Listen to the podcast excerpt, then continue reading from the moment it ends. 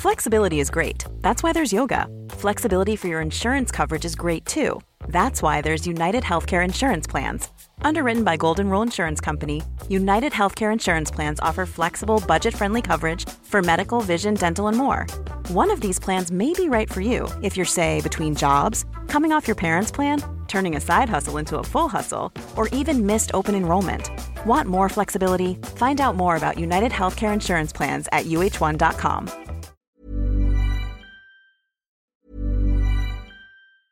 A lot can happen in three years, like a chatbot may be your new best friend. But what won't change? Needing health insurance. United Healthcare Tri Term Medical Plans, underwritten by Golden Rule Insurance Company, offer flexible, budget friendly coverage that lasts nearly three years in some states. Learn more at uh1.com.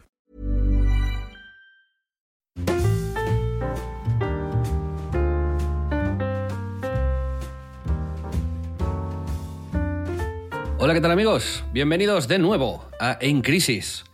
Yo soy Xavi Robles y conmigo tengo a Pedro Ample. ¿Qué tal, Pedro? Hola, ¿qué tal? ¿Cómo estáis? Este fin de semana hemos estado los dos juntos en A Coruña. Ahora os explicaremos por qué y las cosas que hemos ido hablando y comentando. Y en el episodio de hoy hablaremos de todo un poco. Haremos una miscelánea donde trataremos algunos temas de actualidad relacionados, por ejemplo, con los conflictos de intereses, porque hemos visto varios que han saltado las noticias, como como lo que ha pasado con la Federación Española de Fútbol, por ejemplo, y lo intentaremos relacionar con experiencias pasadas nuestras, cosas que hemos hecho bien, cosas que hemos hecho mal, eh, aspiraciones que podríamos llegar a tener en el, en el futuro. Y también, como siempre, os descubriremos algunas cosas que nosotros también hemos descubierto esta semana. Pedro, ¿Qué te pareció el viaje a Coruña? ¿Quieres explicarle a la gente por qué fuimos ahí? Porque fue un, un viaje bastante excepcional y nos pusimos en una situación que me lo dices hace 10 años y me parece increíble, que es básicamente en el palco de Riazor con el presidente del Deportivo de La Coruña al lado. Sí, o sea, a mí me lo dices hace 10, eh, no te creo, hace 3 tampoco. O sea, que no te quiero decir que no, que estas cosas... Una de las, de las motivos por los que se ha hecho este viaje y que yo pues casi casi me pierdo por todo lo que ya sabéis si seguís el podcast, que es que tengo un hombro roto y además recientemente, de hecho ya hace como 10 días que me operaron. Eh, esto era algo que se había planteado, como sabéis, eh, pues estamos dentro de, de, este equipo de esports y fútbol que es Dux y, y tocaba, en, como el Dux Internacional juega en, en Segunda B, tocaba partido en Riazor contra el Depor, que por circunstancias de la vida pues está en esa categoría, un equipo histórico y que ha disputado Champions, ganado ligas y copas. Entonces, eh, claro, a mí ya me lo, lo habíamos hablado Toti, Chao y yo de, de, ir, como un poco experiencia divertida por mi cumpleaños. y, y, y yo pensé que no iba a poder ir, pero hice el esfuerzo, me armé de valor porque al principio me daba mucho palo lo de ir al aeropuerto yo solo, cargar con la maleta, etcétera, pero todo salió increíble y, justo pudimos, pudimos vivir esa experiencia tan, icónica en nuestra vida de, ver un partido de fútbol en, el palco de Riazor, ¿no? Pues imagínate, ¿no? La, la situación, pues, trambólica de nosotros, de repente, en un estadio que hemos visto mil veces por la televisión en Europa, en el palco presidencial, al lado del presidente Antonio Couceiro. Muy majo, el equipo directivo del Deportivo, tenían ahí un pequeño bar dentro y, unas empanadillas gallegas eh, espectaculares, las mejores que comimos en el viaje. Estaba Fernando Romay, por cierto, en el palco. Y Scaloni, que lo vimos por ahí, ¿no? Pero 10.000 personas de repente, cuando obviamente nosotros en Villaviciosa de Odón, que es de donde es el Dux, tenemos un estadio municipal, es muy humilde y estamos empezando, como quien dice, y ahí, pues claro, era otra dimensión, ¿no? Y te das cuenta de, cuánto influye tener pues aficionados que están todo el día cantando eh, detrás de una de las porterías, eh, ver los asientos llenos, eh, banderas, familias enteras yendo al estadio y, saliendo, y cómo esto puede intimidar a los rivales, ¿no? Es la primera vez que, que, lo veo desde las entrañas de una manera tan, tan exagerada. Ya dijimos que en este podcast, en un tiempo, cuando tengamos nosotros un poco más, no lo vamos a reconvertir, pero sí que lo cambiaremos un poquito e integraremos entrevistas a gente que admiramos y que nos cae bien, ¿no? Y uno de ellos es un jugador profesional de fútbol. Y estoy muy interesado en que nos cuente también cómo lo vive desde dentro, si esto realmente ha provocado alguna crisis de vestuario o alguna rotura mental en algún momento clave por la afición, ¿no? Y que, adentrarnos un poquito más en eso, porque estuve reflexionando sobre, sobre la olla presión que era eso en un partido random como el nuestro, ¿no? Imagínate en uno especial. Y a mí me hizo mucha ilusión el viaje, la verdad. me, lo pasé espectacular. Es sobre todo también el choque, como decías, de estar acostumbrados a estadios pequeños, a competir contra equipos de dimensión más reducida y de pronto pues es que estás jugando en un estadio de primera división, ¿no? Europeo, ¿no? Donde se han jugado partidos tan importantes de Champions y de, y de Copa del Rey y, de Liga. Bueno, es algo, claro, pues, un poco te pasa todas esas imágenes que has vivido por, por al lado, ¿no? Total, total. Y, al final era como un poco bienvenido Mr. Marshall, ¿no? Yo nunca me he sentido como en una circunstancia tan claramente, eh, eh, no out of context, porque al final, bueno, pues si bajamos como directiva, vas y, ya lo habíamos hecho, habíamos estado en, otras salidas del equipo y no es nuevo, pero sí que era muy llamativo la diferencia de dimensión. Y, y, no, efectivamente, es algo que, que recordaré siempre que fue una, una pasada vivir, ¿no? Y donde estaba sentado Florentino, estábamos. sí, tal cual. Nos llevamos de recuerdo la plaquita que había detrás del asiento, ¿no? Porque, claro, en un club tan grande ahí yo siempre, siempre soy muy fan de eso, ¿no? De que la diferencia está en los detalles. cuando, cuando alguien es, es, muy bueno, muy grande o, tiene mucha experiencia, cuida los detalles al máximo. Y, detrás de cada asiento había una plaquita que ponía Dux Internacional, presidencia, palco, no sé qué, ta, ta. Y esto pues, es un recuerdo que nos llevamos y que tendremos para siempre, o a lo mejor tú ya lo has tirado. no, podría no, ser. Lo tengo guardado, coño. Sí, vale, vale. Que además fue como bastante, bastante curioso el momento de nosotros quitando la plaquita, que no sé si es lo más directivesco, ¿no? Pero bueno. No, no, no, no, no, lo era. Usamos como un papelito para sacarla. Pero bueno, eh, lo iban a tirar igualmente, ¿no? O sea que sí, sí, sí. Eh, dudo que lo marcasen o que tuviese un valor sentimental tan fuerte como, y además había más, con lo cual tampoco me preocupa mucho esto. Pero sí, ¿no? Es al final este tipo de experiencias, pues son las que, no se pueden pagar con dinero realmente, ¿no? O, que hay de mucho tipo, hay mucho tipo de experiencias de ese tipo, pero, pero hay algunas en la vida de todos, ¿no? Que, que nos encontramos ahí ya sea, por ejemplo, viajar a China y de repente conocer a alguien de ahí que te lleva a los sitios donde, donde iban en la infancia, que te expliquen las historias que explicaba su abuelo, ¿no? Son, son, cosas que uno no, pues no puede pagar con dinero y a veces está bien pararse y disfrutar y contemplar un poco, alejarse de uno mismo y contemplar esas situaciones que, que es, son las que contaremos cuando seamos mayores, supongo, ¿no? Más mayores. Y bueno, he estado reflexionando sobre esto también esta semana. ¿Tú tienes alguna historia de estas, Pedro? De estas que, que, que crees que contarás en tu lecho de muerte? En plan de cosas que me han pasado de out of contextismo, de esto de porque estoy aquí en este momento y en este lugar y me ha pasado esta cosa. Por ejemplo, sí. Esto que he dicho de China a mí me, pasó. ¿sabes? Sí, te llevaron a un barrio raro en China. No, en un pueblo, en Jiangsu, eh, conocimos a, a, una gente de ahí, estuvimos como una semana, estaba yo y dos amigos, dos amigos y yo, y nos, nos bueno, nos cuidaron mucho y nos ofrecieron como una experiencia que no, por eso de ir a comer a casa de la abuela, de llevarnos a unas cuevas de barro donde tenías que reptar ahí no sé cuántos, de subir a no sé qué montaña donde no había nadie. Como un mogollón de cosas que uno no, no puede pagar con dinero, ¿sabes? O, digamos que son de muy difícil acceso porque se, se, dan. Y son cosas que luego uno recuerda porque es de lo únicas que son, ¿no? Yo fui a la Torre de Pisa, por la Torre de Pisa había 100.000 personas. Entonces, por eso no, no, no le doy ese, punto único, como ir al palco de Riazor, ¿sabes? Pero el, puedes convertirlo en algo único por lo que tú hagas ahí. Por ejemplo, puedes hacerte una foto eh, sujetándola, pero al revés, a la torre de Pisa, ¿sabes? Como desde el otro lado, como tirando. Entonces eso seguro que es único. Nadie lo ha hecho realmente esto.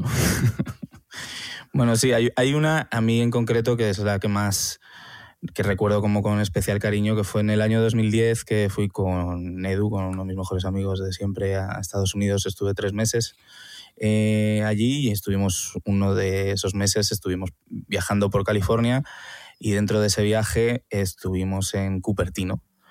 Yo había eh, establecido cierta relación a través de mi blog con un tío que trabajaba en Apple que normalmente suelen estar bastante callados y no eh, hablan muy poquito de, son, son, muy celosos de la privacidad y muy poquito de lo que pasa dentro, pero yo a este, a este tío que trabajaba en el, en el equipo de iCloud le conocí por su blog y él contaba cosas de dentro de Apple y a mí pues en ese momento que estaba especialmente fascinado por, por toda pues, esa cultura corporativa, los productos, etcétera, de, esa compañía, pues eh, me interesó y una vez le hice una entrevista en mi blog y mantuvimos un poco relación por ahí. Entonces, cuando le dije que iba a estar en California, me dijo, ah, pues vente, te enseño, te enseño el Infinite Loop, que es como el campus original de Apple. Ahora ya tienen uno muchísimo más bestial que, construyeron y que es una de las obras póstumas un poco de, Steve Jobs.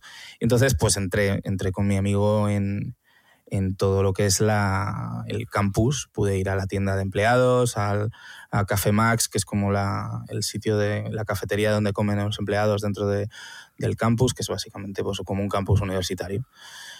Y vi a Steve Jobs y le vi andando a lo lejos con Scott Forstall, que era el, en aquella época era como vicepresidente, me parece, del, de iOS, del sistema operativo que era un tío que era muy, muy carismático, llamaba mucho la atención porque siempre salía en las keynotes y era muy expresivo. Y les vi a los dos caminando, andando, y alguna vez lo he contado, que, que se giró y me miró. Entonces, durante una milésima de segundo, obviamente, él miró por mirar, ¿no? Pero yo he mirado a los ojos a Steve Jobs y para mí fue algo bastante simbólico y algo, y algo importante. Y algo muy random y muy eso de out of context, de qué hago aquí, cómo he llegado a este punto y a este momento que, ha pasado varias veces en mi vida, pero esa la recuerdo con especial cariño. Es curioso, ¿eh? Como a veces salir de la zona de confort y tirar del hilo eh, te lleva a este tipo de situaciones, ¿no? Que son como lo que tú te esperabas se convierte en un elevado a 10, ¿no? Sí. O sea, tú, vale, de cómo empiezas un día a hablar con el tipo este del blog, vas a California y de repente estás en Cupertino, te cruzas con Steve Jobs, pues como, ¿no? Como si, si haces cosas, pasan cosas, ¿no? Y esto nos lo tenemos que recordar a menudo, porque a veces yo soy el primero que, estoy tranquilito en casa y, viendo la tele y leyendo y tomando el sol. Pero bueno, eh, si algo he aprendido, y, desde niño además, ¿no? A mí siempre me da mucha pereza ir a, a viajes con, con, los padres o tal, ¿no? Pero al final siempre me lo pasa muy bien. Y iba contra natura mía el, el aceptar hacer esas cosas, ¿no? Pero me forzaba y me, acuerdo de, ser muy pequeñito y tener ese pensamiento de decir, o sea, recuerda la última vez que te lo pasaste bien, con lo cual, como, dale la oportunidad a eso. Y eso, bueno, pues eh, intento que tenerlo presente siempre, desde niño. Aquí hay una, una cuestión que es también el no planear, ¿no? También, un poco. Tiene, tiene, bastante de eso, sí. es, pero es cierto, ¿eh? te tengo que dar la razón. sí, sí. sí. Yo el, tuvo mucha suerte y luego en ese mismo viaje estuve en, Pixar también, porque era la compañera de piso de una amiga americana, la compañera de la universidad, eh, trabajaba en Pixar y nos dejó también entrar y pude ver las instalaciones y demás, que fue espectacular. Y esta chica se dedicaba concretamente a hacer eh, texturas de telas y, por ejemplo, había trabajado también en el, en el pelo en Ratatouille me parece como muy, muy mítico. Me moló mucho conocerlo, verlo por dentro también. Es, eh, bueno, que fue un viaje que a través de parchecitos y de, de, tirar de hilos y de, pues de pronto estábamos haciendo cosas que, que no son normales, ¿no? Y que quizás no, si no te atreves y tiras un poco de ese hilo precisamente, pues no, no pasaría. Deberíamos, deberíamos de plantearnos nuestro próximo gran viaje un poco así, ¿no? A través de En Crisis, también, y sabéis, amigos oyentes, que tenéis eh, marcado arriba del todo en nuestro Twitter, que es arroba en crisis club, todo junto. Nuestro Instagram es el mismo, por si nos queréis seguir. Nos podéis mandar ahí notas de voz y preguntas, sugerencias de temas, lo que queráis. Eh, pues también, si vivís eh, en otras partes del mundo y, y, nos queréis ofrecer experiencias que creáis interesantes, o sea, es decir, si trabajáis en un viñedo en la Toscana o si cosas así, estamos abiertos a, hacerlo. Yo creo está, estaría bien hacer un viaje con esta mentalidad, incluso por la jeta, ¿no? Y vamos a Nueva York y como, ¿dónde sería lo perfecto? ¿Dónde sería lo ideal, no? Pues un partido en el Madison Square Garden, en, en ahora ya no, porque son los playoffs y tal, ¿no? Pero eh, a pie de cancha. Pues intentar ver cómo podríamos conseguir eso. Mola, mola. Eso, podría, eso, como tenemos una franquicia en la NBA, yo creo que habría posibilidades de llegar a conseguir esto. Ojo, ¿sabes? sí, sí, sí. Hay Pero otra, otras cosas, ¿no? Ir a no sé qué tal, de no sé qué, de pam, pam, y ponerle jeta y, ver si podemos acceder a movidas así, ¿no? Ir a conocer. Yo en la, universidad me acuerdo de una chica que estudiaba conmigo en la clase que era muy fan de Lars von Trier. Y se fue, creo que es danés, Lars von Trier y se fue para allá sin decir nada y efectivamente danés. Se plantó en su estudio, en su productora y le dijeron, ¿qué, ¿qué haces aquí? No, que estoy estudiando cine, que soy muy fan, que no sé qué, que será solamente por si podía estar un tiempo aquí, ver cómo trabajáis, tal. Y se enrollaron, dijeron que sí, y luego pues fue ahí Von Trier y estuvieron hablando, que tomar un café, le dio cuatro consejos. Como, joder, le salió bien el plan, ¿sabes? Sí, sí, total, total. Pues a, mí, me ha pasado una cosa similar. Yo eh, lo he intentado muchas veces. O sea, por ejemplo, cuando vi que estaban haciendo, rodando Curve Your Enthusiasm en Nueva York, vi como las típicas roulottes y ponía como el logotipo y lo de HBO y tal, estuve fácil tres horas a ver si veía a alguien, ¿sabes? Que fue como... Pero me ha pasado, en, en Las Vegas lo hice con el la premier, nos encontramos mi colega y yo en ese mismo viaje, la premier de, eh, ¿cómo se llama la película esta chifladísima de eh, que sale Stallone, Schwarzenegger? Mercenarios. Esa, la, primera de Mercenarios y de pronto fue como, bueno, pues nos quedamos aquí, ¿no? Estuvimos ahí fácil dos o tres horas, pero claro, vimos eh, a un centímetro a toda esa peña, ¿sabes? A Stallone, a Schwarzenegger y, es, y lo guardo como, con, joder, con cariño, aunque fue una cosa muy fan y muy, muy loca, como no estaba preparada y estaba improvisada, me pareció muy guay. Pero, por ejemplo, una que hice que fue muy, muy así, fue eh, cuando trabajaba de chaval en la Nintendo Acción. Eh, yo sabía que se iba a presentar la GameCube y que venían a España Iwata y Miyamoto a presentar la GameCube. Estos son, eran el, presidente que, murió y Miyamoto es el creador de Mario, de Zelda, de grandes franquicias y un héroe para Pedro y para mí. Absolutamente. Entonces, yo le dije a mi jefe, que por cierto es eh, oyente de este podcast, que le mando un saludo a Juan Carlos García, a Juan Los, le dije, eh, tío, ¿puedo ir a la presentación? Me haría mucha ilusión y tal.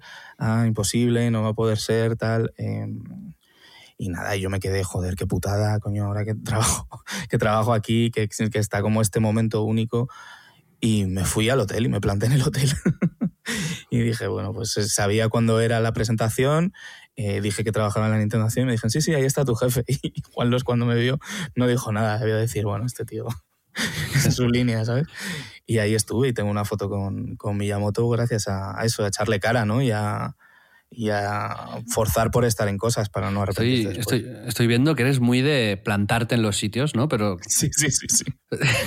Yo decía meterle un plus de planificación en el sentido de. ¿Sabes?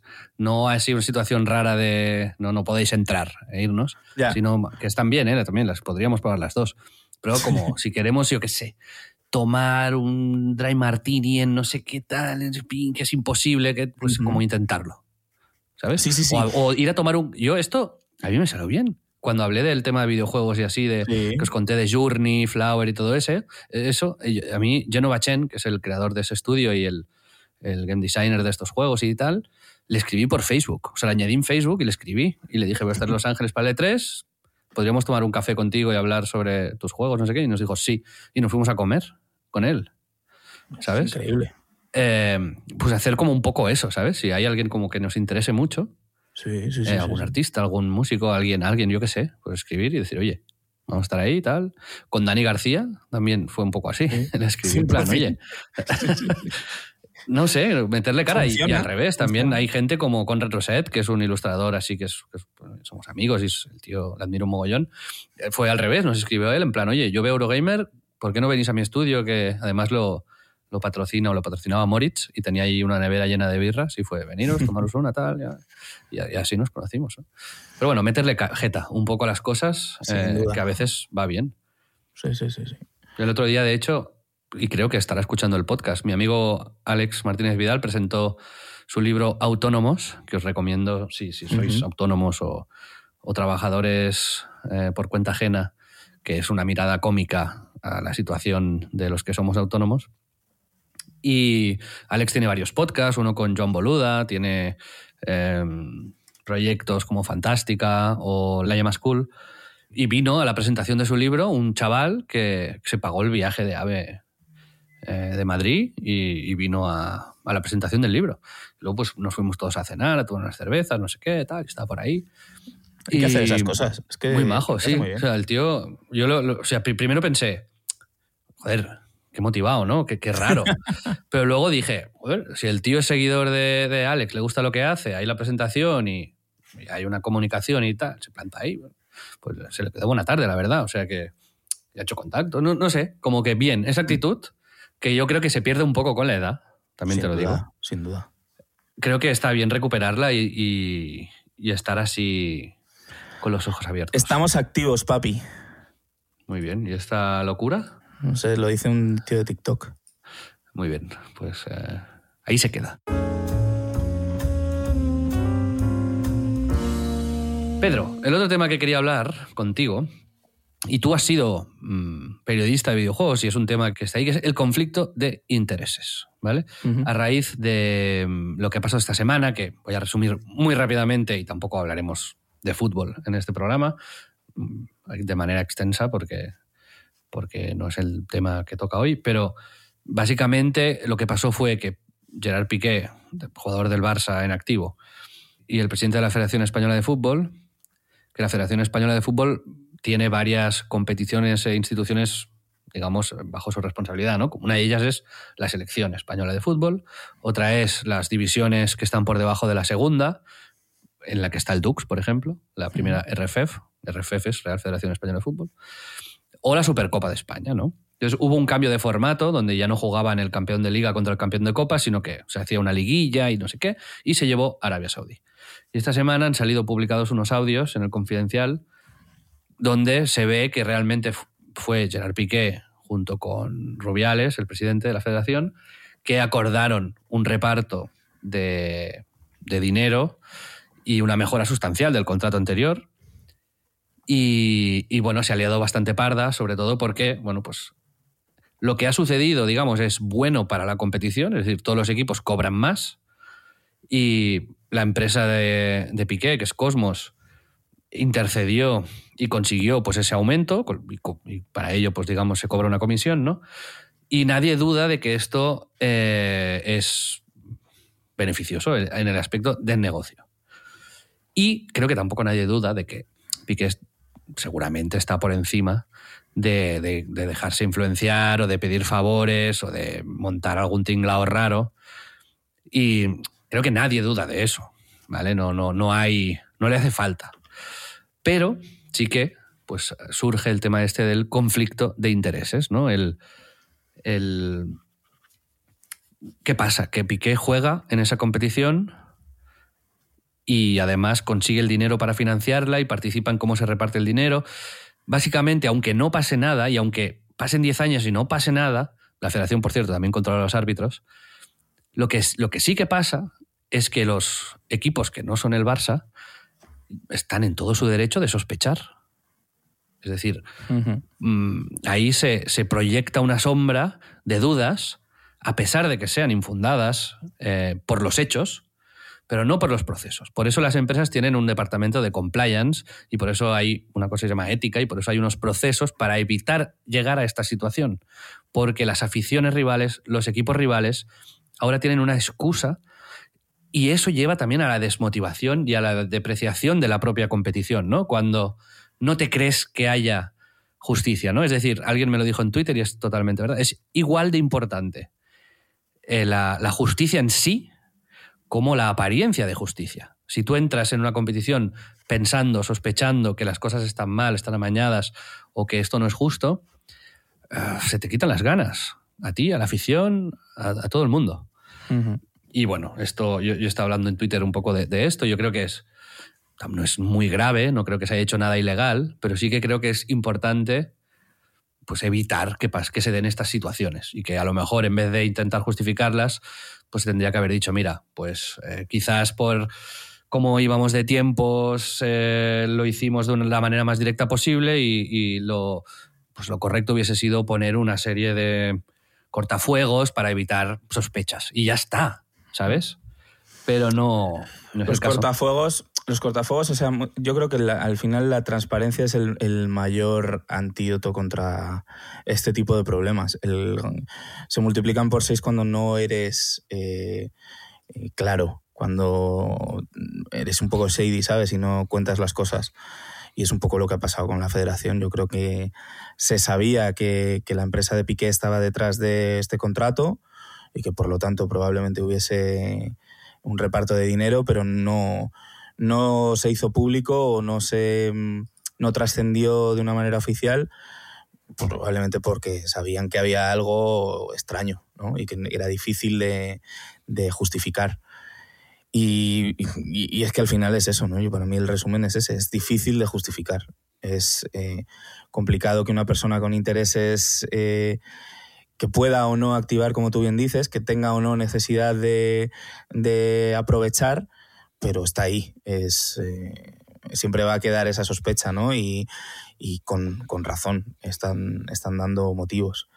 Entonces, bueno. Eh, Yo creo que en, los conflictos de interés son algo que es relativamente fácil que suceda, ¿no? Y, y, ahora quiero ir un poco para atrás, ¿no? Cuando yo me dedicaba al periodismo de videojuegos, en el mundo del periodismo, los conflictos de interés son son constantes. Es una de las profesiones donde más los tienen que, que vivir, ¿no?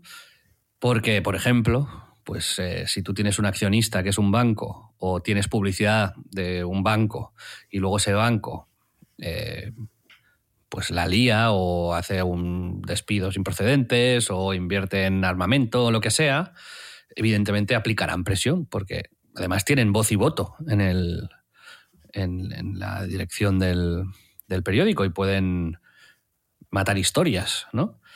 Entonces, pues, eso lo, hemos dejado muy alegremente a manos de que, bueno, aquí cada uno que haga lo que quiera y no pasa nada, ¿no? Pero, pero a veces esta no regulación de determinadas cosas afecta al público y a la verdad. Total, total. Y, y, bueno, pues eso, ahí hay un debate interesante. y, lo, llevo a mi terreno, ¿no? Porque esto nos pasaba exactamente. Teníamos una web de videojuegos y los anunciantes eran empresas que hacían videojuegos. Y claro, vivíamos constantemente rodeados de esa sombra de sospecha por parte de la comunidad y de los lectores nuestros. Es decir, si alguien leía un análisis nuestro sobre un juego que le había gustado y le poníamos buena nota, pues perfecto, ah, qué buen análisis.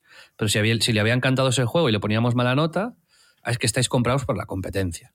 O si hacíamos una mala nota y les había encantado, es que al revés, ¿no? Una buena nota y no les había gustado, es que os han pagado para que le pongáis buena nota, ¿no?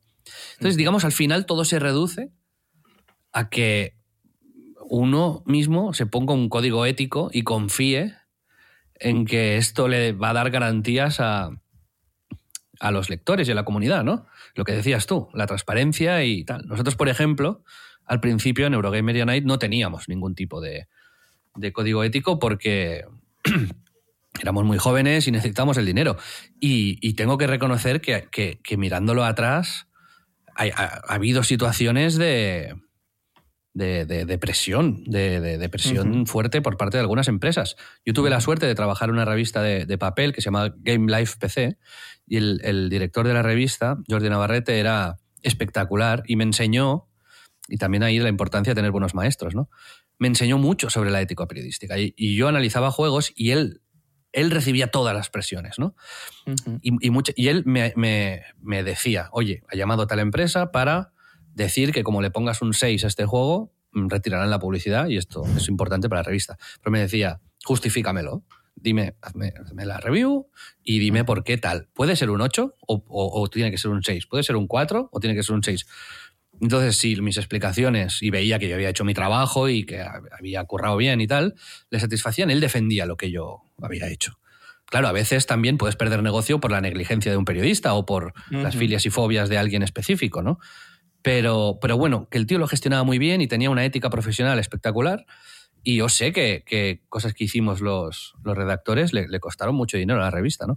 Entonces yo intenté, mm, pues cuando monté mis propias cosas, llevar un poco esa ética ahí, pero al principio, mirando atrás, como decía, sí que hubo situaciones un poco de, de esto, ¿no? De empresas que te invitan a viajes, que te hacen regalos, ¿no? A veces te regalan un iPad o te tal. Y esto, eh, claro, está al bordísimo de, la ética, ¿no? Que tú tengas que hablar sobre un juego y ponerle nota y que en tres meses te hayan llevado de viaje a Dubai a probar el juego ahí y estar tres días en un hotel de puta madre, que no sé cuántos, qué tal. Te mandan luego el juego con una con ropa y con una edición especial de no sé qué. Te van condicionando y luego te ponen publicidad. Quizás de manera directa no, no, no, no te condiciona, aunque creo no te dicen ponme un 9. Exacto. Pero te, te, condiciona indirectamente, ¿no? Entonces, lo ético aquí, lo que consideramos ético nosotros fue dejar de aceptar estas cosas. Llegó un momento en el que dejamos de poner nota para que el público tuviese más confianza en, lo que hacíamos y para evitar este tipo de situaciones. Dejamos de aceptar regalos por valor superior a 60 euros, es decir, el juego, al ser nuestra herramienta de trabajo, sí que nos lo podríamos quedar, pero nada de ropa, ni ediciones especiales, nada de tal. Y cuando había un viaje de prensa que era como necesario para hacer el trabajo, en plan, te llevamos a Londres y el juego que no ha salido, pues solamente lo puedes probar en las oficinas de la empresa, ¿no? Y, pero lo poníamos en análisis. La empresa tal nos ha pagado el billete, el mm, hotel, que ha sido en este sitio, y hemos hecho el trabajo ahí, y ya está, ¿no? Y publicábamos ese código ético y... Pero a pesar de ello, las suspicacias de la gente seguían estando ahí, ¿no? Pero... Y, negocio perdimos mogollón haciendo esto, también te lo digo. Pero estábamos más tranquilos y creíamos que a la larga esto, y creo que ha sido así, nos dio cierta credibilidad que acabó convirtiéndose en comunidad y esa comunidad se acabó confiando en nosotros y, digamos, en, los valores que estábamos empujando. Y seguro que hicimos muchos errores, ¿eh? seguro que cometimos fallos y, que y es normal y puede pasar y no pasa nada. Pero, pero bueno, supongo también que los reconocimos o, los deberíamos de reconocer en, cuanto pasaran. ¿no? no sé si tú trabajando en la prensa de videojuego te, pasaban esas cosas. Mm, no, no, para nada. De hecho, es, curioso, ¿no? Yo siempre digo que al final eh, la revista Nintendo Acción es como el, primer gran proyecto de branded content de, videojuegos, porque era al final una revista oficial, con todo lo que significa ser una revista oficial, ¿no? Que es... Eh, pues eh, al final sirve para vender. Eh, pero nunca, nunca percibí, y además es una cosa que de las muchas que admiro de, de Juan Los, ¿no? del que fue mi, jefe y que me enseñó muchísimo en esa época, una época en la que yo, como creo que contado alguna vez, era además un, un, inconsciente absoluto. Y, nunca me dijo nada sobre una crítica, o sea, me, enseñó a hacerlas mejor, me, me explicó cómo valorar las cosas y él y, bueno, eh, Javi Domínguez, que era el, redactor jefe, que luego es el, ahora mismo es el cantante de Mago de Oz, que esto es una cosa muy, muy, muy, muy random. Sí, sí, sí. Era muy curioso la cosa, porque era, bueno, pues había como un grupo en la revista de, de, gente que escribía, que eran como, pues eso, metaleros, y me enteré ya muchos años después eh, que, esta persona había, había, dejado la revista para convertirse en el cantante de Mago de Oz, que es una banda mítica, ¿no? De rock en español. Sí, sí. Pues ambos me enseñaron mucho eso, ¿no? Y me decían, más bien me ponían en duda cosas y luego también es verdad que que es difícil poner malas notas a los juegos de Nintendo cuando eres un Nintendero de cojones, ¿no? Porque es que es lo que pasa, que a mí me gustaban casi todos. Entonces, bueno, si le tenía que poner un, 89 al Luigi's Mansion porque me gustaba mucho, pues se lo ponía y, y nunca me dijeron subirle un puntito, vamos. O sea que no lo he vivido como tal en la prensa de videojuegos, pero me imagino por, por definición que tendría que existir, ¿no? Que tendría que haber como esos códigos y esas maneras de, de comunicar específicas para lo que digo, que al final no era más. Era se, percibía que estaba hecha con cariño y que los, análisis se hacían con, profesionalidad, pero que al final era una revista para, eh, para fans ¿no? de Nintendo. Sí, sí.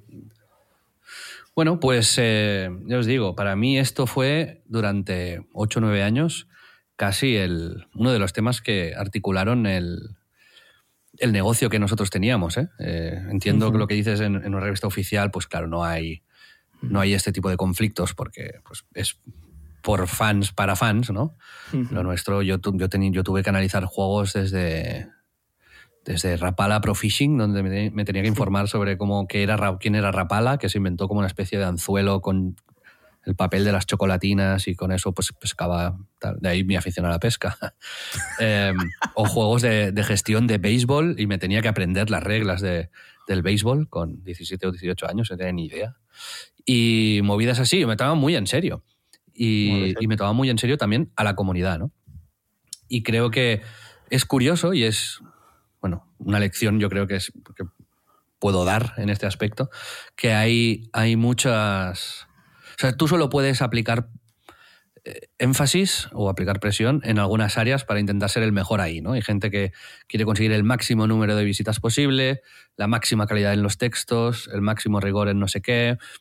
Eh, en nuestro, en nuestra, en nuestro modelo de negocio eh, fue eso, máxima ética y apariencia de ética, el máximo nivel de redacción pero claro, eso iba a costa de las visitas. Pero de ahí, pues como, como, como claro, lo, que decía antes, ¿no? Webs que tenían 50 veces más visitas que nosotros, literalmente, acabaron desapareciendo porque se pusieron a competir contra webs que tenían 100 veces más visitas que nosotros. Y para conseguir esa, esa movida, pues tuvieron que hacer muchas concesiones, ¿no? porque al final quedaban visitas en el mundo de los videojuegos, pues artículos sobre los juegos más importantes, guías de cómo pasarse un juego, trucos. Y claro, eso diluía muchísimo el contenido y al final la gente no entraba en la web, sino que entraba por Google. Y, te digo, también es en el contexto de los videojuegos que si existe esta, eh, este problema también de que el, el lector medio o el consumidor eh, sea tan crítico cuando hay eh, sospechas de que no estás haciendo un análisis muy claro, creo que pasa mucho más que en una película, con un libro, con nada, porque el fan de los videojuegos está mega polarizado, o sea, más, bueno, más, más bien dividido. Es como que gastar 60 o 70 pavos por cada juego, que decir, que también para mucha gente es importante. Pero que es como que eres fan de Nintendo, eres fan de Sony, eres fan de Microsoft y te vas a pelear contra los demás, eso pasa muchísimo. Y si tú potencias eso... Lo, decía porque, para que la mm. gente lo entienda, ¿no? De que tú si te compras la PlayStation, te gastas 500 euros y solo vas a poder jugar a juegos de PlayStation. Si te compras la Xbox que es de Microsoft, ah, vas a gastar también 500. Con lo cual uno hace una inversión gorda. En, José gasta 2.000 mm. euros en tres años en videojuegos de una compañía. Entonces, pues se la, fuerza, ¿no? la gente se quiere reafirmar en su decisión, ¿no? es decir, lo, que yo me he comprado es lo bueno y lo de los demás, pues no tanto. Y cuando una revista no lo dice así, pues a uno le genera, a veces de manera visceral, reacciones de estas, estáis comprados, es que no sé cuántos. Y la única manera de luchar contra esto es con razón y, con transparencia o reconociendo errores si se producen y poniendo códigos éticos. ¿no? En una revista impresa sobre Nintendo, pues no, no había críticas de gente de PlayStation, ¿sabes? No, o bueno, si, si, existían no te llegaban, porque la gente no compraba la revista o no te tenían que mandar un email. Y tampoco estábamos en un ecosistema donde había Twitter, Facebook y todo esto. Pero, pero bueno, básicamente la conclusión que hacía es eso, ¿no? Que, que a veces sale bien, a pesar de que sea una mala decisión en el corto plazo, apostar por algo que va en contra de eso, del, negocio o de la lógica inicial, ¿no? Apostar por la calidad extrema, apostar por una transparencia absoluta. Esto no te va a dar dinero inmediatamente, ¿no? Pero en nuestro caso nos lo ha dado en el medio y largo, ¿no? Es decir, construimos una comunidad y esa comunidad la hemos monetizado, ya sea vía Patreon, ya sea eh, porque nos siguen en Twitch o ya sea porque pues, hay marcas que valoran esto y al final se han subido al barco y, tal, ¿no? y, con el tiempo ha ido creciendo. O sea que a veces hay decisiones que, son contraintuitivas que acaban, que acaban funcionando. No sé, como Amazon, ¿no? Que eso no tengo ni idea, pero creo que Amazon al principio se centró mucho en la atención al cliente eh, de manera extrema, ¿no? Cuando quizás no era lo que daba más beneficio, pero en medio y largo plazo. Claro, en el medio y largo plazo esto le acabó dando los resultados que sabemos, ¿no? Que la gente pues ya compraba en Amazon aunque fuese más caro. Porque, porque sabía que, pues, que iba a salir bien en el 99% de los casos. Así que bueno, que seguro que también traeremos en el programa a alguien que nos sabrá hablar de esto. Deberíamos traer a Donald Trump. sí. Al final es como, piénsalo, es como el caso más, más bestial de esto, ¿no? De, joder, es un tío que se pagó su propia campaña siendo un multimillonario. Si hay alguien que por conflicto de interés no, no pudiese ser presidente de los Estados Unidos, no, es alguien que va a hacer todo lo posible por seguir amasando dinero, ¿no? Pienso. Podría ser, sí, sí. hay, hay, unas líneas finas que, como sociedad tenemos que a veces ser un poco inflexibles, a pesar de que no tengan efectos negativos directos, pero por el bien del ecosistema. ¿No? Porque, porque quizás 10 no pasa nada, pero en la que hace 11 te la cuelan, ¿no?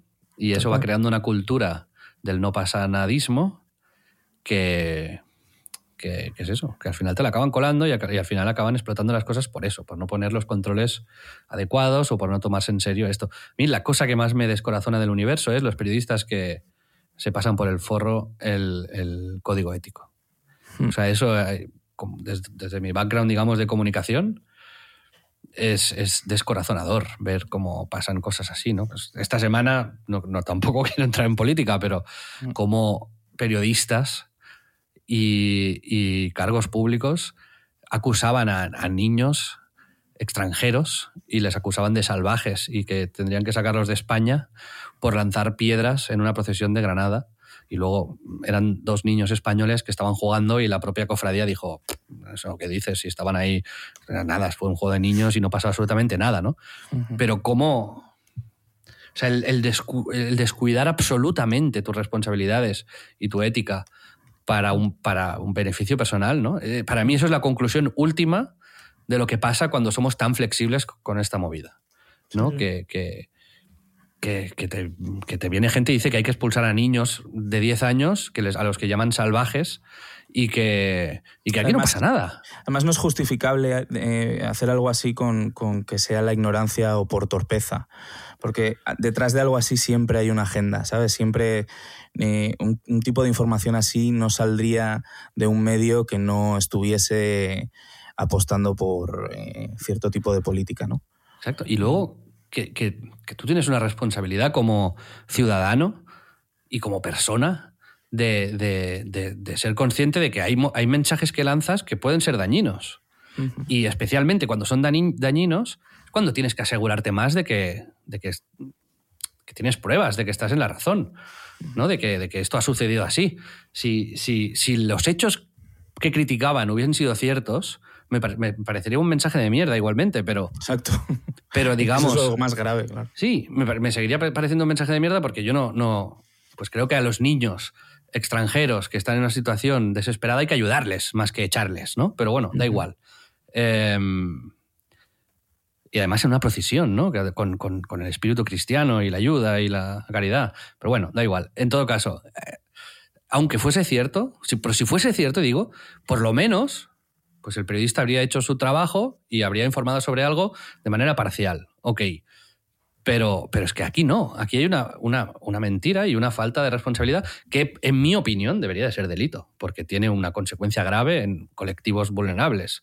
Ojalá lo fuese, ojalá lo fuese. Y de verdad el, el código ontológico profesional de la gente que tiene responsabilidades a la hora de comunicar... Eh, de, de, alguna manera pudiese, por lo menos tuviesen que demostrar, eh, sin que alguien les denuncie por, por, calumnias, que las cosas que dicen tienen un... Quizás no en todo y, tal, ¿no? Pero, pues es que, a ver, es que en cualquier otro cargo de responsabilidad, pues si no, es que nos pensamos que la prensa, pues no tiene ningún efecto, pues sabemos que no es así.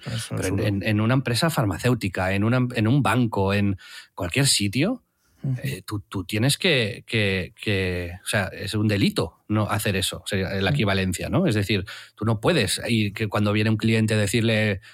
Ah, pilla este medicamento que te va de puta madre y de repente te da un infarto.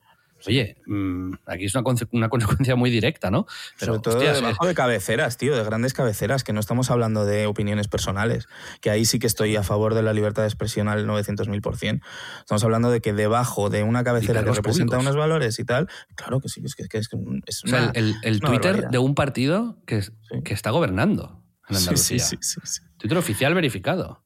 Es increíble. ¿Sabes? Entonces, bueno, ya cerramos el, debate sobre ética y, a mí me gustaría mucho traer aquí algún profesor de ética o alguien que mm. realmente haya estudiado esto y, no, pues no sé, una conversación así más distendida como la que tenemos, ¿no? Pero yo, por ejemplo, hace poco veía un capítulo de, de Rookie donde tiene que asistir a unas clases de ética y es muy guay porque no todo es tan blanco y negro. O, la última temporada de, de Good Fight, donde se plantean cuestiones éticas de manera muy evidente, como un juez que hace un tribunal de barrio, donde no deja de ser un tribunal de mediación, y, te cambia, a mí me cambió la idea y el pensamiento mm. sobre muchos temas y cómo se enfocaban, y, está bien cambiar de ¿eh? opinión.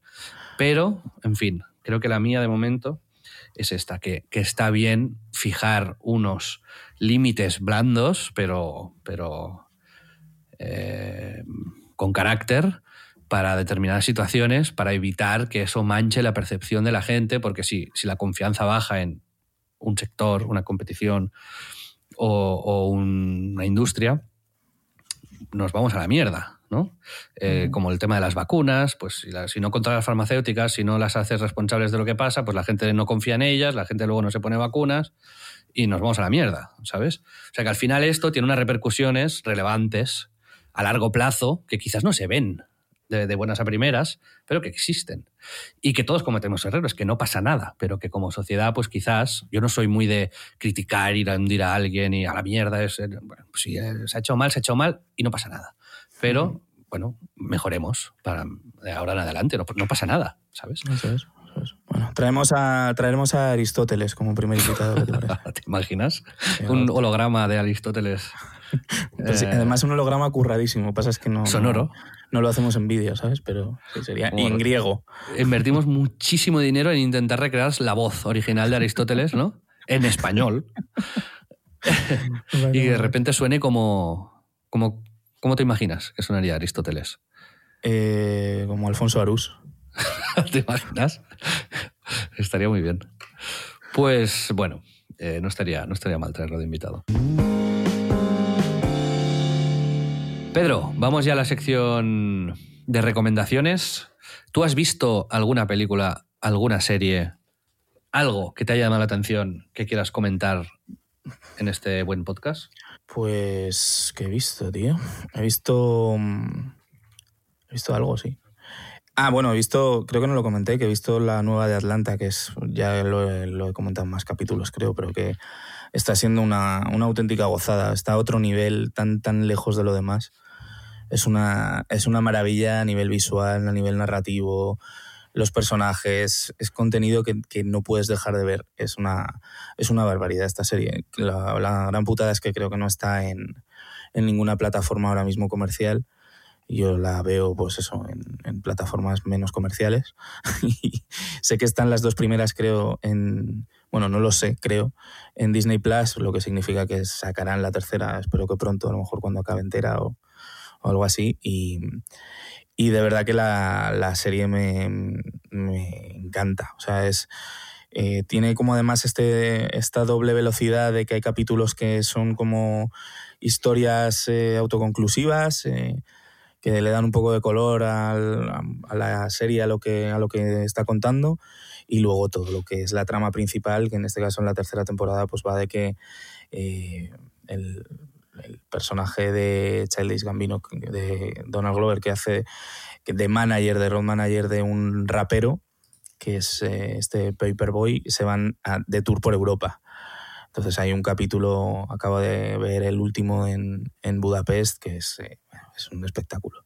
Y además tiene bastante que ver con un poco con esto que hablábamos de, de cosas que te suceden, ¿no? Al, al ponerte en situaciones. Ahí ahí como lo ilustra muy bien, porque es muy chocante cosas que pasan, que, de pronto no, encajan a lo mejor en, los perfiles de, de los típicos roles de personajes claros y, bien delimitados que a los que nos tiene acostumbrados Hollywood, ¿no? Es, de pronto hay un personaje que, es de una manera y tú piensas que es de esa forma muy, muy claro y, tiene una actitud o un, un, momento chocante que de pronto hace que todo se vuelva eh, brillante. Yo la recomiendo muchísimo, es de mis series actuales preferidas también porque la dirección de, de Hiromura y, de, y la dirección de fotografía de no me acuerdo del nombre, la sigo en Instagram, pero también es una, es una pasada a nivel visual, a nivel narrativo, todo, todo, todo, todo me encanta. Pues yo he estado viendo Killing It, que tampoco está en servicios de streaming de momento, pero... Matándola, ¿no? Matándolo. Eh, sí, es, el protagonista es Craig Robinson, que recordaréis los que visteis de Office por ser el encargado del almacén y que ha salido en películas como This is the End, por ejemplo, que es así un cómico bastante famoso, eh, al pasado, eh, sale en Brooklyn Nine-Nine también. Eh, bueno, que, es un tío bastante gracioso y que, llevo siguiendo tiempo. Y esta serie va de, que él es un, un, padre separado que vive en Florida, emprendedor, que quiere hacer su, su negocio mm, ha intentado hacer varios que no han funcionado, pero el último cree que es una plantación de una especie de, fruto que ayuda a la próstata de los hombres de 40, 50 para, para no ir tanto al baño por la noche y tal. Y, básicamente mm, se le presenta la oportunidad de entrar en un concurso de matar serpientes en los pantanos de Florida y te dan 20 mil dólares si ganas. Se alía con una conductora de Uber australiana, muy graciosa, y, va, de, va de esto y de sus vidas personales y tal, y de los, como os podéis imaginar, personajes eh, trambólicos que, pasan por ahí y, que están cazando serpientes, digamos, que no son los más normales de la historia. Y está, está muy bien, está muy bien llevada, es un guion divertido, pero con cierta profundidad, y la estoy disfrutando mucho. Y después también, ya sabéis, yo soy fan absoluto de Dick Wolf, que es el nombre más increíble de la Tierra. Es una gorra, ¿no? Eh, sí, tengo una gorra, sí, de Executive Producer Dick Wolf. y que tiene cuatro shows en activo ahora mismo nuevos. la máquina de churros de Dick Wolf, a la que yo me abono, eh, vamos, me amorro ahí, que los churros entren directamente ya al estómago, con FBI, FBI Most Wanted, FBI International, y Ley y Orden eh, de antimafia. No, Ley y Orden antimafia. Que los que habéis seguido Ley y Orden, Unidad de Víctimas Especiales, fantástica serie, por cierto, hiper buena, y no lo digo en broma, el detective Stabler, que es el Christopher Meloni, creo que se llama, en las primeras 10, 12 temporadas, era el compañero de Olivia, Mariska Haigarty, creo que se llama ella también.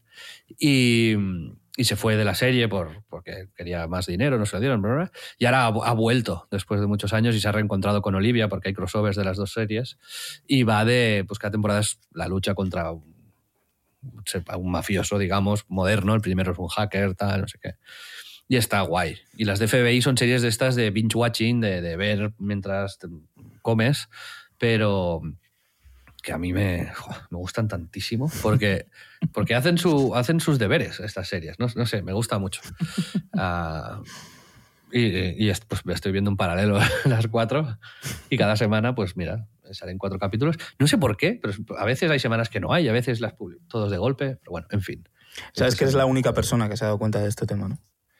Eh, Porque nadie sigue todas a la vez. Es imposible. Bueno, yo creo que hay un, hay un. Dick Wolf apostó por la calidad hace mucho tiempo y creo también que ha hecho una comunidad. De, si hiciese un Patreon, Dick Wolf, sería el, hombre más rico de la historia. Y también Pedro quería recomendar. He estado, he estado haciendo una investigación así personal sobre diferentes podcasts que hay en Estados Unidos y, y tal para, para pillar ideas y para ver cositas y tal. Y me he encontrado con algunos proyectos curiosos que quería comentar aquí por si a alguien le interesan también. Y no es que algunos me gusten especialmente, pero conceptualmente sí que creo que son interesantes. Por ejemplo, uno que te pasé antes que se llama 11th.fm, es decir, 11th.fm es la web. Y es ah, un podcast de Pineapple Street Y básicamente tratan el podcast como si fuese una revista. Entonces, el día 11 de cada mes publican un episodio, que puede ser un episodio, tres episodios, seis episodios, da igual. Y ellos conceptualmente se lo imaginan como, como que tú el día 11 recibes una, una caja con contenido. ¿Sabes? Tú le sigues a ellos y ellos te, te dan. Pero, por ejemplo, hay capítulos que son, pues, yo qué sé, un, un, por ejemplo, el de noviembre, hablan sobre un, se llama The Base Room. Son tres episodios, de hecho, y hablan de una, de, una secta, una, no secta, como una especie de estos de peña gurús motivacionales que intentan cambiar a la gente y no sé qué. Y es como pues, tres horas de investigación de por qué esto triunfó, quién hay detrás, que no sé qué, que es la hostia. Pero luego, por ejemplo, hay otro, eh, el de septiembre, que es un musical, y que sale el, un rapero que se llama. Uh, es rapero y. O sea, escritor y poeta, perdón. Se llama Hanif Abdur, Abdurrakib. Que, que, que, que empezó a escribir muy de joven, no sé qué. Y básicamente son el, capítulo de esa semana, dos discos de este tío, comentados por él, con canciones de que, se han publicado, que no, y habla sobre ello, pero claro, contenido muy diferente al del mes anterior, ¿sabes?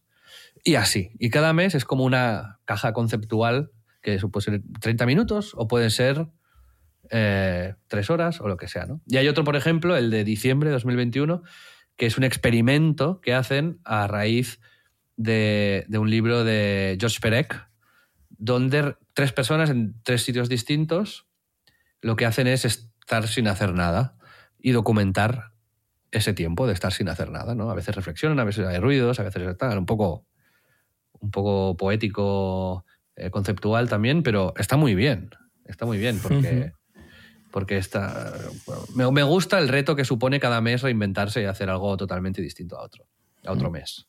Entonces este lo recomiendo por, por lo curioso que es, Después he descubierto que soy tonto, me he dicho a mí mismo tonto una hora seguida.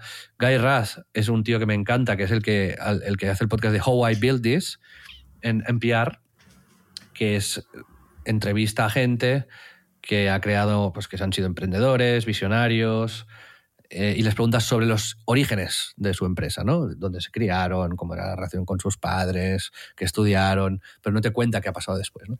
Pero tiene otro programa en NPR también que se llama Wisdom from the Top, que es pues, sabiduría desde lo alto, que entrevista a grandes ejecutivos, grandes directivos, sobre retos específicos que han tenido en su carrera profesional. Yo esta tarde me he escuchado uno sobre el tío que cogió la marca Heinz de sopas y cómo estaba en absoluto declive y cómo la transformó en otra vez en una marca de la hostia, pues aplicando, básicamente cuidando bien a sus empleados. Esto fue lo que, lo que ¿Ah, hizo. sí? Sí, está súper guay el, programa este en concreto. El tío habla muy bien y, venía de, un tío de estos de empleado de carrera, ¿no? No es un, no es un emprendedor. Pero mola mucho, como él decía, yo me pusieron de CEO, de presidente de Heinz y yo nunca lo había sido y no tenía ni idea. Pero mi intuición me decía, la gente que, que ocurre aquí tiene que estar contenta, eh, tenemos que cambiar tal, tenemos que hacer, no sé. Empezó a medir la felicidad del empleado. Y, y eran, se dieron cuenta en que era la peor empresa del Fortune 500, del Fortune 500, de toda la lista. Y entonces lo, lo bueno, pues cambió totalmente esto y empezó a poner políticas de inclusión, de no sé qué. Y esto, como, como se multiplicó la productividad de los empleados y como luego, pues con buenos, buenas ideas y tal. Bueno, total, muy interesante Wisdom from the Top, me parece de lo mejor que he escuchado jamás en, en temas de negocios, que está, que está muy guay. Qué guay. Y después, también he visto, que no lo he escuchado todavía, pero es el siguiente que voy a escuchar, está The C Word, que no sé si sabes que Lena Dunham, que es la creadora de Girls, por ejemplo, uh -huh. tiene un, un podcast eh, quincenal, creo que es, sobre y habla sobre mujeres que no han sido reconocidas adecuadamente o, o no o han estado un poco en la sombra de manera indebida uh -huh. y ponen un poco el foco ahí, explican lo que han hecho, hablan con ellas, tal. Y también, joder, mola mucho porque he descubierto que a, ra a raíz de eso hay un mogollón de podcasts, de series, donde van los directores, los guionistas, los productores y te cuentan qué hacen ahí y tal. Por ejemplo, Succession tiene un podcast que hace el, el equipo de Succession. Sí, de HBO. Uh -huh. ¿No? O por ejemplo, Just Like That la serie nueva de Sexo en Nueva York. eh, se llama Just Like That Story Room, semanal, donde salen también toda la peña y te cuenta, pues es como un poco el comentario del director en los DVDs, ¿no? Pero en formato podcast para escucharlo y complementar lo que has visto en el episodio. Y me, joder, me gusta muchísimo la idea. Un poco como guay. los comentarios del director, que ya no tenemos porque no hay DVDs, como comentábamos. Eso, eso sí, es lo, es lo que acabo de decir, vaya. Mm. O sea que, que, bueno, total, quería compartir estas tres cositas que he visto por si eh, os animáis. Y también os animo a que nos recomendéis otros podcasts que, que os parezcan interesantes que hayan salido, salido por ahí. O el vuestro, ¿no? También estaría bien. Bien, si sí. de pronto sois oyentes y queréis contarnos vuestro proyecto, estaría guay. Pedro, Xavi. querías iniciar una nueva sección en Así este es. podcast. Así es. Para cerrarlo y darle el broche final, pero Pedro nos trae una nueva sección que me tiene muy en curiosidad porque no me has acabado de contar de qué va la cosa. No, la, mm, la, la sección so- surge de que me hace gracia el nombre, que es Easter eggs, huevos estrellados. Muy bien. Entonces, eh, al final se trata de contarte una curiosidad, un Easter egg de la vida. Easter son- egg, para la gente que no lo sepa, son huevos de Pascua. Y en el mundo de los videojuegos o de las películas son detalles ocultos, eh, pero que hacen referencia a otras cosas, ¿no? Por. Sí, cosas que no, no son importantes y que pueden pasar, pero de pronto cuando las descubres, de pronto dices, ostras, pueden ser más importantes de, de lo que creías. Y esto en concreto que te voy a contar, este primer huevo estrellado, es algo que es importante que sepas, ¿vale? Cuéntame. Así que allá voy. Em, ¿Qué opinas de los erizos? Los erizos, Sí, ¿de mar o terrestres? los terrestres. Me gustan, me gustan. Claro, es que normal, porque es un animal que parece como bastante mono, pero, o sea, lo ves como en vídeos, de pronto hay como TikToks y son como graciosillos así, ¿no? Pues tiene un par de features bastante inesperadas, ¿no? Una es que son auténticas máquinas de cagar. Los erizos, o sea, cagan sin parar. Tienen un estómago muy, muy, muy corto y muy fino. Y, y es como, sabes que son muy rápidos, eso sí, sí que es cierto, y están, pues los tiene siempre como en la típica rueda de hámster para que corran, pero por lo visto los dueños de erizos se van a dormir y cuando se despiertan, la rueda esta está impregnada en mierda. O sea, absolutamente como una auténtica rueda de mierda. Eh, se untan en mierda, le- los entendidos le llaman poop boots, que sería como botacacas, o sea, eh, se comen su propia mierda y generan una espuma con la que se untan todo el cuerpo. Y el, el- la ciencia no sabe por qué. Eh, ¿Cómo transforman la caca en espuma? Pues masticándola. ¡Ah, qué asco! Sí, sí, sí. Masticándola mucho rato, por lo visto generan esa espuma. Y cagan mientras corren. O sea, que eso es, claro, como lógicamente por lo de la rueda, pero es como no, no pueden parar de cagar. Es una Vamos cosa a ver como- Sonic de una manera radicalmente diferente a partir de ahora. ¿eh? Exacto. Todo esto lo sé, de hecho, por eh, un vídeo de hace muchos años de eh, un, un canal como de dibujos animados, eh, de cortos de dibujos animados, que se llamaba Scientifically Accurate Sonic the Hedgehog que es como una canción contándote cómo sería Sonic si de verdad fuese lo que es un erizo real, ¿no? Entonces hablan de todo este tema. Y por último hablan de otra de las cosas que ya es eh, absolutamente horrible, que además de lo de la coprofagia es que se comen a sus crías. Y esto yo investigué y es porque me parecía como... ¿por Como los por- hamsters, los hamsters también. ¿Ah, sí? Sí, sí. No, pues- yo, yo tuve hamsters de niño y se pegaban un festín. Sí, sí, Pues, es eh, asqueroso. se comen a sus crías si las tocas. Es decir, si dejan de oler a su madre, de pronto como la identifican como, bueno, esto es el hijo de otro, entonces me lo voy a comer. Entonces, a mí me parece como importante que todos sepamos los problemas que hay alrededor de los erizos. Y, y esta ha sido la sección. ¿Qué te ha parecido? Me ha gustado, ¿eh? Como, como se- me ha gustado la sección. Pues tú puedes preparar también alguno, pensar en algún easter egg, incluso podéis mandarosnos alguno, algún huevo estrellado de cosas que debamos saber. Esto por mensaje privado en Twitter. Exacto. Eh, así no desvelamos al resto de los eh, oyentes vuestras, vuestros eh, huevos estrellados. Pero me parece bien, ¿no? E incluso lo podríamos, esta sección la podríamos repartir a lo largo del programa, ¿no? Y hacer pequeñas píldoras. para distendir, ¿no? Para, oye, aquí viene una pausa, ¿no? Levántate, prepárate una Coca-Cola mientras te contamos. Te contamos, este una, te contamos que un erizo come mierda.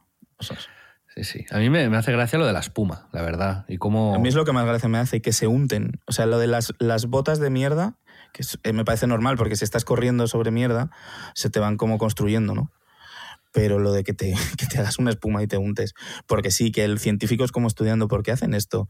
¿De dónde viene? Porque comerte la caca, muchos animales lo hacen porque no consiguen los nutrientes eh, suficientes porque tienen eso, un, un tránsito intestinal muy corto. Entonces, el volver a comerlos hace que absorban los nutrientes que tal. Es vomitivo, asqueroso y como que obviamente están mal hechos, pero bueno, hay una razón científica, ¿sabes? Pero untarse de mierda no tiene razón científica, no hay, no, no te camuflas. Sí, sí, no, muy bien, Pedro, muy bien. Eh, buena investigación. Así es, así es. Pues, ¿alguna cosa que más que quieras añadir para cerrar el programa de, de hoy, Pedro? Mm, no, no, no, no. Muchas gracias a todos por escucharnos, por estar ahí. Eh, y nos vemos en el próximo, ¿no crees? Nos vemos en el próximo episodio. Muchas gracias a todos. Adiós. Un abrazo.